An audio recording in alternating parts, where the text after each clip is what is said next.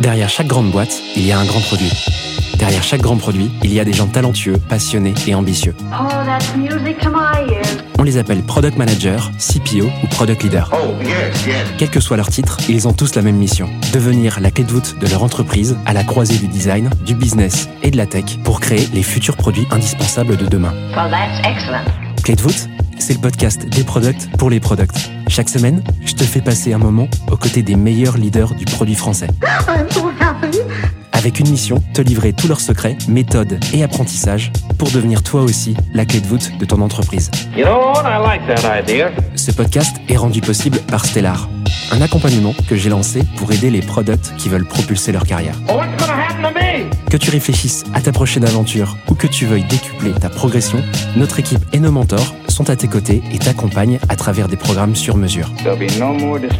Viens les découvrir sur wearestellar.io ou via le lien en description de l'épisode. Je m'appelle Timothée Frein et bienvenue dans Clé de voûte. Aujourd'hui, j'ai le plaisir d'accueillir Clark Shane sur Clé de voûte. Clark goûte au produit tech il y a 13 ans chez SLB au Royaume-Uni. Au sein du groupe, il enchaîne des rôles connexes au product management, technical sales, product specialist ou encore marketing manager. En 2016, sa carrière prend un tournant et il devient product manager puis head of product. Après 10 ans chez SLB, Clark rejoint Kepler pour y devenir VP product. Dans cet épisode, Clark revient sur son parcours avant de nous détailler son process step by step pour bootstrapper un nouveau produit dans une boîte existante. En seconde partie, on creuse ensemble sa méthode pour packager et pricer un produit. Je te laisse quelques secondes pour te préparer, je te souhaite une bonne écoute. Allez, c'est parti pour cette deuxième partie, Clark. De quoi tu veux nous parler? Je sais qu'il y a eu quelques petites perches. Pour ceux qui arrivent sur cette partie et qui n'ont pas eu euh, l'intro, euh, bah, ils vont découvrir maintenant en live. C'est quoi le sujet de, de cette partie que tu as choisi Euh, alors aujourd'hui, j'aimerais parler d'un sujet très simple et aussi à la fois très utile pour euh, à la fois des PM, mais aussi des, de jeunes fondateurs. Comment on bootstrap un produit euh, pour s'assurer qu'il est successful? Trop bien. C'est un process en particulier que tu as monté chez Kepler ou un truc qui arrive de ta précédente expérience chez SLB Comment tu veux aborder ce sujet? Alors euh, c'est un peu des deux. Euh, c'est pas quelque chose que j'ai monté à Kepler, mais c'est quelque chose que j'ai appris des fondateurs de Kepler. Et aussi en, euh, en y réfléchissant euh, et en regardant un peu dans le passé, des choses qui n'ont pas fonctionné quand j'étais à SLB ou des choses euh, que j'aurais dû réfléchir ou j'aurais pu avoir euh, à l'époque.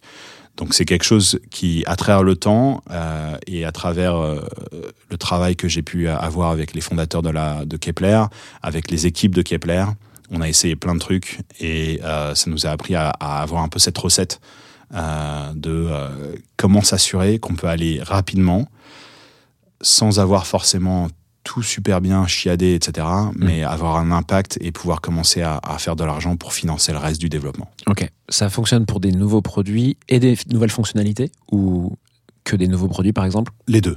Ok. Ça peut être appliqué à la fois à des nouvelles fonctionnalités, des nouveaux workflows, mais ça peut être aussi de nouveaux produits qui cherchent encore leur market fit. Eh ben écoute, let's go. Euh, je te propose qu'on y aille. Comment tu veux aborder le truc? Est-ce que tu as fait ça en, en différents points par exemple pour qu'on puisse se repérer un petit peu sur, euh, sur ce process Alors, il y a, il y a quelques étapes, euh, je pense, qui sont importantes euh, et sur lesquelles on peut, euh, on peut se baser. La façon dont je le vois, c'est bootstrapper un produit peut te prendre entre un mois et six mois. Au-delà de six mois, c'est en fait tu construis ton produit. Et, et tu peux rater le coche ou le temps d'avoir un impact sur le marché, surtout quand tu as, défini qu'il y avait un besoin. Ok. Donc, je le positionne en 5, 6 grosses étapes. Ouais. La première étape, c'est de mapper le marché target. Vraiment, le, quel est le, le marché que tu veux targeter et qui dans ce marché-là. Deuxième étape, c'est lister les différentes options du produit ou euh, des différentes features que tu aimerais avoir en année- après l'analyse de ce produit-là et commencer à, à- à- les, les prioriser. Une fois que tu as une idée en fait de ton POC, euh, Proof of Concept ou ton MVP, Minimum Viable Product, euh, tu vas tester ces idées-là euh, le plus rapidement possible pour pouvoir les éliminer et éliminer les idées qui ne sont pas valides avec le marché. Et très souvent, c'est en utilisant des outils très simples. T'as pas besoin de coder, tu peux faire des sketchs, tu peux vraiment dessiner. Enfin voilà, on va revenir dessus, mais ça peut être vraiment des trucs tout bêtes pour parler aux clients. Quatrième étape, euh, c'est vraiment euh, comprendre si ces outils, ces options, ces features, les gens vont payer. Donc comprendre ce qu'on appelle en anglais la willingness to pay, La Ah. volonté de payer, quoi. la volonté de payer. Faudrait qu'on le Merci. dise comme ça, parce que tout le monde parle de willingness tout le temps, mais en vrai, volonté de payer, ça marche. C'est euh, c'est exactement ça. C'est euh, la- comprendre la volonté de payer et aussi définir un prix. Ok, À quel prix les gens sont prêts à, le- à acheter et à payer. Et enfin, la cinquième étape, euh, selon le résultat, vraiment commencer à prendre des décisions de produits sur euh, ton return of investment, euh, comment tu vas développer pour avoir un break-even assez rapidement, des concepts qu'on va développer dans un instant. Mais très important de c'est là où tu commences vraiment à se dire, OK, je vais pouvoir peut-être scaler mon, mon produit. Et à ce moment-là, l'étape 5-6, en gros, c'est la même chose. C'est tu développes, tu développes un MVP et là, tu investis. Et comme tu as déjà validé ta, ta volonté de payer, pardon, euh, Timothée, euh, et aussi le fait que tu auras un product market fit, et ben dans ces cas-là, tu seras successful. Ou du moins, tu, tu, tu auras déjà tické assez de box pour te dire je vais être successful. Ok, hyper clair. Eh ben écoute, let's go, creusons ça. On passe à, euh, on commence pardon par euh, la première étape. D'accord. Euh, euh, que tu nous, tu nous creuses un petit peu ça en live là. Ouais. Alors, la première étape, c'est vraiment comprendre son marché. Déjà, choisir dans quel marché on, euh, va fonctionner. On a souvent, tous dans le, milieu produit et autres, des tonnes d'idées de produits et de, de choses à faire. Et la première étape, c'est vraiment comprendre son marché. Donc là, tu vas passer du temps à euh, regarder qu'est-ce qui existe déjà, mapper ton écosystème, le mapper non pas en termes de que de produits existants, mais en termes de valeur ajoutée. Alors la première chose à faire, c'est euh, comprendre la chaîne de valeur euh, d'un utilisateur euh, dans ce marché-là, et après mapper au-dessus de cette chaîne de valeur tes compétiteurs, en fait. Vraiment, quels outils fait quoi Qu'est-ce qui couvre un certain type de workflow ou de feature ou de produit Et après, une fois que tu as mappé tout ça, tu vas comprendre, tu vas, réussir à, à trouver quelles sont les opportunités produits. Ces opportunités produits-là peuvent être de différentes façons peuvent se, se, se, montrer de différentes façons. La première façon, c'est en fait, tu remarques que dans la chaîne de valeur, il n'y a aucun produit qui résout un problème simple euh, dessus, pour des raisons qui peuvent être soit parce qu'en fait, ben, c'est commun et Excel le fait très bien, par exemple, Mhm. je, je, prends un exemple tout bête, soit par, tout simplement parce que c'est trop difficile d'essayer de le résoudre, et donc mieux vaut rester euh, dans, le, dans, dans, la douleur, en fait, euh, pendant, la, pendant, pendant cette étape spécifique dessus. Et c'est là, en fait, où tu vas commencer à passer doucement à l'étape numéro 2. Comment tu fais juste le, le mapping euh, Est-ce que tu as des bonnes pratiques là-dessus, des tips? Je sais pas. euh, ce que je comprends, c'est qu'il faut que tu ailles voir un peu ce que les acteurs existants font. Donc, euh, si tu le peux, tu t'onboardes sur des produits. C'est pas toujours le cas, j'imagine, dans des industries complexes, par Non. exemple. Euh, tu interviews des gens. Enfin, comment tu, quand tu, comment tu mappes euh, Alors, c'est là où, où tu es le plus entrepreneurial. Euh, tu vas chercher sur Internet énormément. Il y a beaucoup, beaucoup de mapping d'écosystèmes qui sont faits de nos jours. Pourquoi? Parce que tu as même des, des, boîtes entières qui font leur business là-dessus. Euh, tu vas devoir être curieux, regarder les nouvelles technologies, regarder les incubateurs, aller chercher ce qui se passe. Parce que beaucoup de, beaucoup de solutions, en fait, aujourd'hui, tu as énormément de startups, mais vraiment beaucoup, qui mmh. créent beaucoup de petites solutions qui sont pas forcément très intégrées euh, et qui sont pas forcément très visibles. Donc, qui, elles aussi, essaient de trouver leur produit market fit là-dessus. Donc, tu vas regarder beaucoup de trucs offline, online, euh, et puis tu vas aussi appeler des gens, euh, tu vas les contacter sur LinkedIn, euh, tu vas vraiment être entre, un entrepreneur, tu, tu, cherches à comprendre, mm. et il faut y aller un peu au culot et, et, aller checker. Nous, par exemple, quand on le fait, euh, on, on, va, on va parler à des utilisateurs, on les appelle, même des gens qui ne sont pas forcément des utilisateurs. Euh, on va parler à, à, même de la compétition. Hein. Moi, j'ai de très bonnes relations avec la compétition pour comprendre euh, vraiment quelles sont leurs leur visions du, du, marché. Une fois que tu te fais des potes, en fait, c'est mmh. très, euh, c'est très assis, c'est très, c'est ça. Mmh. Merci. Je parle beaucoup plus anglais que français. Je m'en excuse. T'inquiète. Et donc voilà, il n'y a pas vraiment de recette spécifique. Il faut juste être curieux et vraiment chercher. Mais vraiment, tu okay. passes, tu peux y passer une semaine, hein, juste à faire ça jour et nuit. Après, en vrai, plus d'une semaine normalement, tu as un bon mapping. Comment tu le mets en forme? Tu dessines ta chaîne de valeur sur un papier et puis après, tu dis, bon, ben, cette chaîne de valeur, en fait, euh, cette partie-là de la chaîne de valeur et de ce workflow-là des, utilisateurs, ben, tu as, tant de boîtes et tu as ces boîtes-là qui font ça. Une fois que tu as ça, tu vois en fait les endroits qu'on appelle en anglais les white space, donc les espaces blancs, en fait, les espaces euh, vierges, euh, où il y a dépourvu de quoi que ce soit. Et euh, il y a aussi des, des- des espaces où en fait il n'y a pas beaucoup d'applications. Et parfois, quand tu les regardes, tu te dis Ah ouais, c'est un peu vieux quand même. Il y a peut-être un- une façon de mieux faire les choses. Hmm. C'est là où tu as d'autres opportunités produits. Au préalable, il faut quand même que tu aies une idée, parce que tu parlais de lancer un nouveau produit, donc il faut quand même avoir une idée de ce que tu veux lancer à peu près, dans quel écosystème, pour quel utilisateur. On est d'accord avec ça? Oui, oui, oui. C'est pas quelque chose. euh, C'est pas de l'exploratoire dans le sens où tu pars vraiment de rien. Quoi. Euh, tu peux pas aller voir demander à ChatGPT de te dire euh, sur quel marché il faudrait que j'investisse. Ouais, ouais. Ça, ça marchera pas comme ça. Là, on Euh, parle bien de ce process pour une boîte qui existe déjà, comme c'était le cas pour Kepler, qui cherche à investir euh, dans, euh, je sais pas, un nouvel usage, une nouvelle intuition, par exemple, euh, qui était, euh, Ça qui, peut qui aussi mise en interne. Quoi. Ça peut aussi fonctionner pour un, un fondateur qui commence et qui n'a pas encore de produit. Euh, il faut juste avoir euh, la patience de, de, de diguer dans un marché spécifique. Ne pas avoir peur.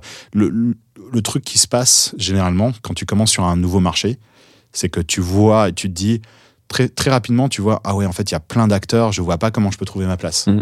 Bah, justement, quand tu digues un peu plus et que tu passes cette partie de se dire, ah ouais, mince, en fait, euh, j'aurais pas de produit. Ben, si, il y a peut-être un produit à faire, mais justement, faut chercher, faut regarder, faut comprendre quels sont les autres, euh, le- les- autres produits. C'est là où, par exemple, euh, aller border sur des free, freemium, etc. Aujourd'hui, il y a énormément de freemium pour justement comprendre, ah ben, eux, ils font ça, eux, ils font pas ça, eux, ils font ça, ils font pas ça. Et ben, c'est là où tu commences, ah, ok, bah voilà où est-ce que moi, je pourrais aller et Mhm. pénétrer par, parce qu'il y, a un- il y a un besoin. Ok, hyper clair. Passons à l'étape 2 du coup. Donc, maintenant que tu as fait ta recherche, que tu en fait, as, vraiment amélioré ta culture sur, euh, sur l'écosystème où tu veux lancer un truc, euh, tu vois un peu les, les lacunes et, euh, et là où t'insérer. Euh, c'est quoi la deuxième étape? Tu vas lister les options produits, vraiment les features, les produits qui pourraient être faits, justement. Tu vas commencer à les, à les pondérer. Hein, tu vas regarder investissement versus cost. Euh, pardon, euh, investissement versus impact et return, je voulais dire. Euh, et vraiment réfléchir sur comment tu vas, euh, qu'est-ce qui, est le plus facile à faire avec le euh, plus gros impact. Parce que si tu veux faire quelque chose qui, euh, a un gros impact mais qui est très difficile à faire, ben, tu n'as pas forcément de- des investissements pour. Donc tu vas vraiment trouver, essayer de trouver ce sweet spot entre euh, high impact, euh, low investment. Donc, euh, Là, c'est un tableau simple, tu mets des idées dedans et. Ouais, c'est un chart, hein, c'est la, la fameuse chart euh, euh, return versus investissement, et, puis tu mets tes features dedans et tu les, tu les priorises. Cool. Une fois que ça c'est fait, que tu as choisi une ou plusieurs features, j'imagine que tu en testes plusieurs à ce stade. C'est ça. encore très théorique tout ça. Comment tu arrives à l'étape suivante? Et c'est là où je pense où beaucoup de gens se rendent pas compte de la, de la, de la force du. Du t'as du, un crayon, t'as un papier, euh, mais aussi maintenant des outils no code, etc. C'est que t'as pas besoin d'avoir un produit chiadé qui est super sexy pour euh, tester une idée. T'as juste besoin d'un sketch. Euh, t'as besoin euh, de, de, montrer en fait les idées. C'est là où j'ai j'ai appris un truc de Pixar. Alors, il y a un super bouquin de Ed Catmull qui s'appelle euh, Creativity Inc., qui raconte l'histoire de Pixar et raconte très bien comment les, les, premiers jets de, dé- de dessins animés, de- de- d'animation sont faits. Il appelle ça les Ugly Babies. C'est euh, un peu brutal, euh, mais c'est son expression. Et en gros, c'est, il dit, show them fast, show them often, and protect them. Ok? Donc, en gros, euh, fais des trucs dégueulasses, mais montre-les, teste-les très tôt pour avoir la validation ou la non-validation euh, dessus. Donc, par exemple, pour de la data, à nous, ça nous est arrivé de faire des, euh, POC sur de l'Excel. Juste, euh, encore récemment, on faisait, bon, bah voilà, un CSV, un CSV file, le truc le plus dégueulasse que tu peux avoir. Bah non, bah, c'est ce que les utilisateurs vont utiliser, ou du moins la donnée brute. Donc, testez-la et dites-nous si ça nous va. On a eu, on, on fait parfois des POC sur du BI. En fait, euh, juste, euh, c'est facile, c'est rapide, t'as pas besoin, ou, ou même euh, des, des- des codes super simples en Python que nos product managers eux-mêmes codent. Hmm. Alors ça, ça, ça, ça paie pas de mine, mais ça fait le taf, c'est fonctionnel. Une fois que c'est fonctionnel, tu testes est-ce que ça marche? Tu as aussi des outils, tu peux le faire dans, dans des apps. hein. Si les gens sont plus confortables avec du Figma, un mock-up avec un prototype, c'est facile. Du no-code tools, t'en as plein. T'as AppSmith, t'en as. Enfin, you call it, t'as- d'autres trucs. Mais euh, l'idée, le, principe simple, c'est tu vas tester ton idée rapidement, le plus de fois possible. Et après, tu vois, et la façon de tester, ça peut être soit tu es en B2B et là, tu, tu commences à appeler des gens et tu contactes des gens sur LinkedIn et tu dis, écoutez, j'ai une idée, etc. Tu travailles sur ton network. Euh, et etc. Soit quand tu es du B2C, bah, tu te dis, euh, moi j'ai vu pas mal de gens, par exemple, sur des forums de produits ou, euh, ou autres, qui en gros font un, un, un maze, tu sais, c'est euh, Mm. c'est un outil pour euh, du Pour tester, prototyping, ouais. pour tester, et il l'envoie et fait, euh, ça vous dit de tester ce truc, et puis il teste et il regarde.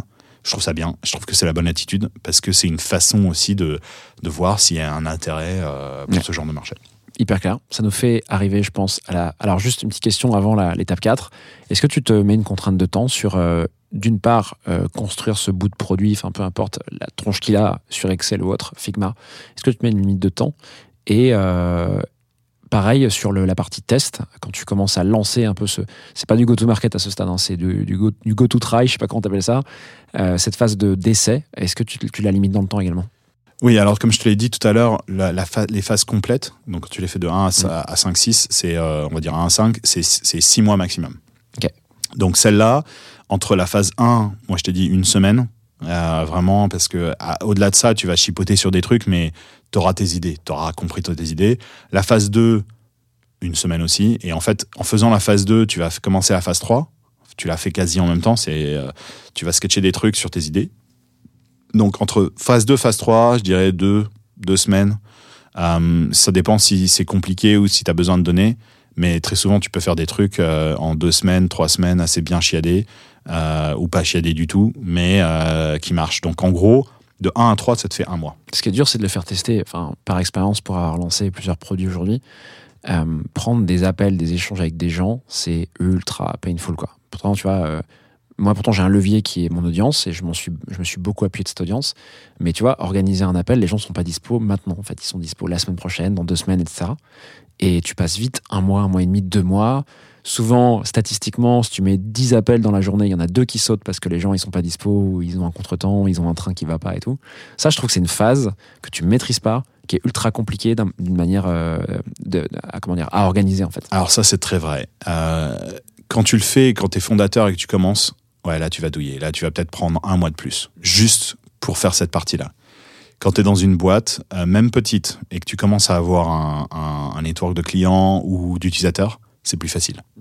Donc, euh, c'est euh, c'est un peu compliqué parce que là, dans un, tu vas utiliser tes, tes clients actuels, ou du moins, tu as tes contacts actuels, et dans l'autre, en fait, tu dois te construire le, le network.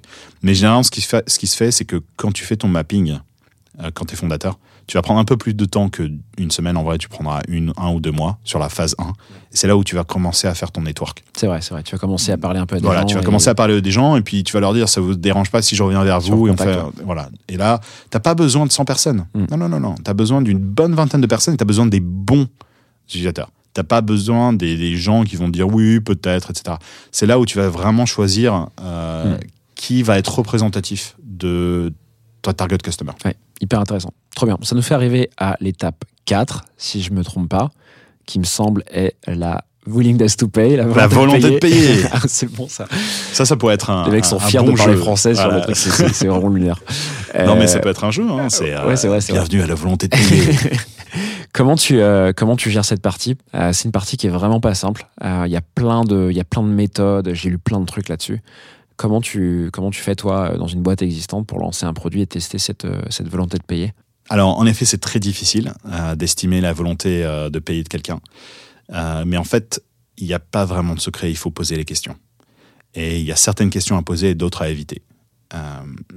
Une des choses que j'ai appris avec le temps, c'est euh, ça sert à rien de, de tourner autour du pot. Et très souvent, ce qu'on a, c'est les premières fois qu'on le fait, on hésite à poser la question. On ne sait pas comment l'approcher, etc. Et généralement, c'est la question que tout le monde se dit, c'est comment je vais faire pour lui poser la question euh, combien vous seriez prêt à payer pour ça? Bah, Déjà, un, ça c'est la mauvaise question à, poser. C'est parce que généralement, ils vont te dire, ouais, pas beaucoup ou pas du tout. Non, mais ça, ça devrait être gratuit. Euh, donc, euh, les questions à poser là-dessus pour vraiment considérer la volonté de payer quelqu'un, c'est vraiment, en fait, tu dois donner un prix spécifique, ok, ou une fourchette de prix. Et euh, la question qu'il faut, c'est est-ce que cela vous étonnerait ou vous surprendrait euh, si le prix est entre temps et temps? Euh, Donner une fourchette, c'est très, c'est assez subjectif. Et il est beaucoup mieux, et ça c'est un conseil, on verra peut-être dans la partie numéro 3 euh, du podcast, il est beaucoup mieux de viser un prix élevé parce qu'il est plus facile de redescendre. Et généralement, quand quelque chose est élevé, les gens vont te dire, ben non, là, c'est trop, c'est trop cher. Euh, voilà ce que nous on paie pour des choses similaires. Hmm. Ils vont donner plus d'infos. Ils vont si donner plus d'informations que si tu pars d'un prix bas parce que il y a une règle d'or en vente. Si tu vends ton produit trop facilement et que tout le monde l'achète, c'est que ton prix est pas assez cher. Ouais. Euh, c'est euh, c'est assez simple. Donc dans ces cas-là, il vaut mieux euh, viser très haut. Il y a un très bon bouquin de Chris Voss sur les négociations skills, Negotiate like your life depending on it or something like that. J'ai oublié son le nom exact du bouquin où il te dit dans n'importe quelle négociation, il faut aller très fort au tout début. Et il a raison. Hyper intéressant. J'ajouterai, c'est le deuxième bouquin que tu cites, j'ajouterai bien sûr tout ça dans la description de l'épisode via le lien vers ma newsletter. Tout sera dans le PDF récapitulatif. Super. Donc voilà, il faut juste que tu poses ces bonnes questions. Il n'y a pas de, il y a pas de secret. Ok. faut avoir les, faut avoir, faut avoir le culot de le poser. Et mine de rien, euh, les gens ils te le diront. En fait, ils te diront non, c'est trop cher. Hyper clair. Une fois que tu as une idée un petit peu de est-ce que les gens sont prêts à payer et si oui, quelle est la fourchette qui semble être la plus pertinente pour lancer ce futur produit, qu'est-ce qui se passe ensuite? Et ben, c'est là où en fait euh, la, la façon dont tu vas développer le produit va, va être très critique. Très souvent, les gens ils se lancent, ils développent le produit, puis après ils essaient de le vendre. Nous, à Kepler, on le fait différemment. On vérifie que les gens veulent acheter le produit, on voit à quel prix ils veulent le payer, et on va construire le produit qui va fitter ce prix. Parce que ça sert à rien de construire une Ferrari si les gens ils veulent acheter une Fiat Punto. J'utilise la Fiat Punto parce que c'est ce qu'on a aujourd'hui à la maison. Mais, mais c'est un peu, c'est un peu ça. Et, et, euh, et donc pour ça, euh, il est important après de comprendre comment tu vas construire ce produit d'un point de vue coût, comment tu vas, quelle est ta stratégie pour faire un break-even. Donc pour que les gens comprennent ce que ce qu'est un break-even, et je ne sais pas si tout le monde le sait, donc je vais juste expliquer. Un break-even, c'est quand euh, le montant cumulatif de ton investissement euh, est rejoint par le montant cumulatif de ton revenu et qu'en fait tu commences à avoir des profits et que ton revenu cumulatif dépasse le montant cumulatif de ton investissement. Point d'équilibre euh, Le point financier, en fait, ce qui financier rentre et ce qui sort globalement. Comment tu l'évalues euh, ce, ce break-even? Comment tu te dis euh, ok bon ça c'est mon pricing, c'est ma fourchette de prix. Voilà combien je dois dépenser pour gagner de l'argent.